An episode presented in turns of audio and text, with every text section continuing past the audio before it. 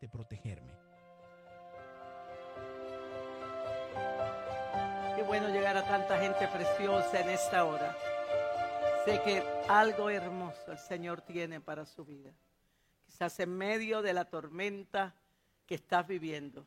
Hoy te digo, tú puedes enfrentar el sufrimiento. Habla para ustedes esta su amiga y hermana, la pastora Elizabeth Rosado de Guirini, que junto a mi amado esposo, el pastor Mauricio Guirini, somos los pastores de una preciosa iglesia, la iglesia cristiana El Sendero de la Cruz, y todo el ministerio del Sendero de la Cruz en Puerto Rico y fuera de Puerto Rico. Nosotros estamos ubicados aquí en Floral Park, a Torrey. Es nuestra bendición llegar a gente tan hermosa como ustedes. En estos próximos minutos, de eso quiero hablarles. Tú puedes enfrentar el sufrimiento. La Biblia dice en el Evangelio según San Mateo capítulo 7, Jesús dijo, cualquiera pues que me oye estas palabras y las hace, le compararé a un hombre prudente que edificó su casa sobre la roca. Descendió la lluvia, vinieron los ríos, soplaron los vientos y golpearon contra aquella casa y no cayó porque estaba fundada sobre la roca. Pero cualquiera que me oye estas palabras y no las hace, le compararé a un hombre insensato que edificó su casa sobre la arena. Y descendió lluvia y vinieron ríos y soplaron vientos y dieron con ímpetu contra aquella casa. Y cayó y fue grande su ruina. Jesús habla de dos hombres que edificaron su casa. Uno la construyó sobre la roca otro la construyó sobre la arena, pero a los dos les llegó la tormenta. Lo primero que se hace claro es que las tormentas son parte de la vida. Y lo segundo es que Cristo habla de una tormenta que cayó sobre la casa de una persona que vivía una vida buena. Se le describe como una persona que oyó y puso en práctica las enseñanzas de las escrituras. ¿Por qué sufre entonces el justo. Jesús dijo, en el mundo tendréis aflicción, pero confiad, yo he vencido al mundo. Lo tercero es que la tormenta reveló el tipo de cimiento sobre el cual cada uno de los hombres había edificado. Probablemente las dos casas de la parábola se veían similares hasta que la tormenta los azotó la tormenta siempre revelará la verdad en cuanto al fundamento. Una de las razones por las cuales al Evangelio se le llama buenas nuevas es que podemos construir un cimiento nuevo y mejor sobre aquel que se derrumbó. Para el creyente, cada crisis es una oportunidad de crecer. Sabemos que el artista divino es lo suficientemente grande como para tomar hasta nuestros errores y tejerlos de tal forma que produzcan una vida que glorifique al Señor. Por eso el apóstol Pablo decía en Romanos 8 y sabemos que a los que aman a Dios, todas las cosas les ayudan a bien. Esto es a los que conforme a su propósito son llamados. No se puede dar una explicación exhaustiva al sufrimiento, sin embargo debe ser enfrentado.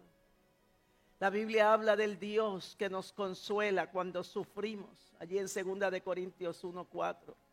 Dice, el cual nos consuela en todas nuestras tribulaciones, para que podamos también nosotros consolar a los que están en cualquier tribulación por medio de la consolación con que nosotros somos consolados por Dios. Más importante que lo que nos suceda es cómo reaccionamos a lo que nos sucede. Tenemos la oportunidad para responder al sufrimiento de una forma positiva, dándole propósito y valor. El sufrimiento nos puede imponer límites, pero no puede quitarnos la libertad de decidir cuál va a ser nuestra actitud podemos recordar una conocida oración que dice, Señor, dame la serenidad para aceptar las cosas que yo no puedo cambiar. El valor para cambiar las que puedo. Y la sabiduría para saber la diferencia.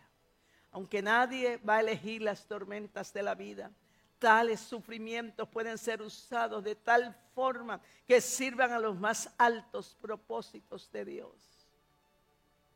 El salmista dijo, bienaventurado el varón que atravesando el valle de lágrimas lo cambian en fuente. Esta verdad merece ser repetida. No son las tormentas de la vida las que nos hacen crecer, sino la respuesta correcta ante ellas. Saber que cuando pasamos tiempos de dificultad, de apuros y de desesperación, Él nos consuela, Él nos abraza, Él nos cubre, Él nos protege. Cuando hay lágrimas gruesas y pesadas, viene el susurro del Señor, yo estoy aquí. Así que tienes que ver la realidad de su presencia. Dios no está lejano. Pese a lo poco que crea, no creer lo suficiente como para que Dios no lo ama.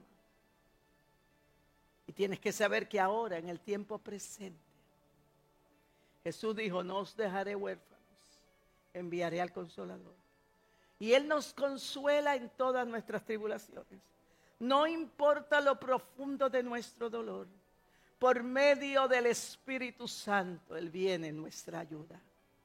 Él no tiene la intención de que atravesemos el caminar sin su ayuda. Él te dice, permíteme amarte, perdonarte, contestar tus oraciones, alentar tu corazón. Él es adecuado para todo lo que tú confrontes y has estado confrontando hoy. Permita al Padre amoroso que haga por usted y en usted.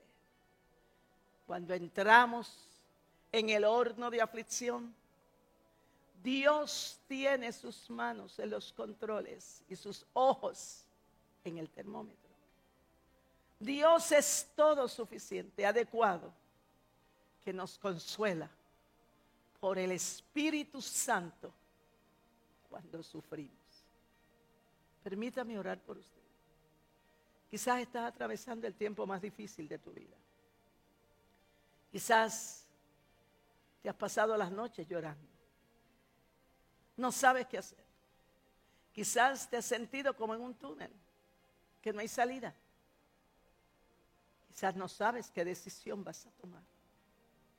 Pero el Dios maravilloso que te ama, dice que Él viene a, través del Espíritu Santo a consolarte cuando tú sufres. Permítame orar. Padre, en el nombre de Jesús, gracias. Porque me das la oportunidad de llegar a tanta gente preciosa en esta hora. Allí donde están. Quizás con lágrimas en sus ojos. Quizás atravesando el valle de lágrimas. Lo pueden cambiar en fuente. Quizás como dice el Salmo 23, aunque camine en el valle de la sombra o de la muerte, no temeré mal alguno porque tú estarás conmigo. Señor, esa palabra es fiel, esa palabra es maravillosa en nuestra vida. Tú has venido a su encuentro, no estás solo, no estás sola, tú estás aquí. Te pido que tu Santo Espíritu opere profundamente en su vida. Les pongo en tus manos y a tu cuidado, en el nombre de Jesús. Amén.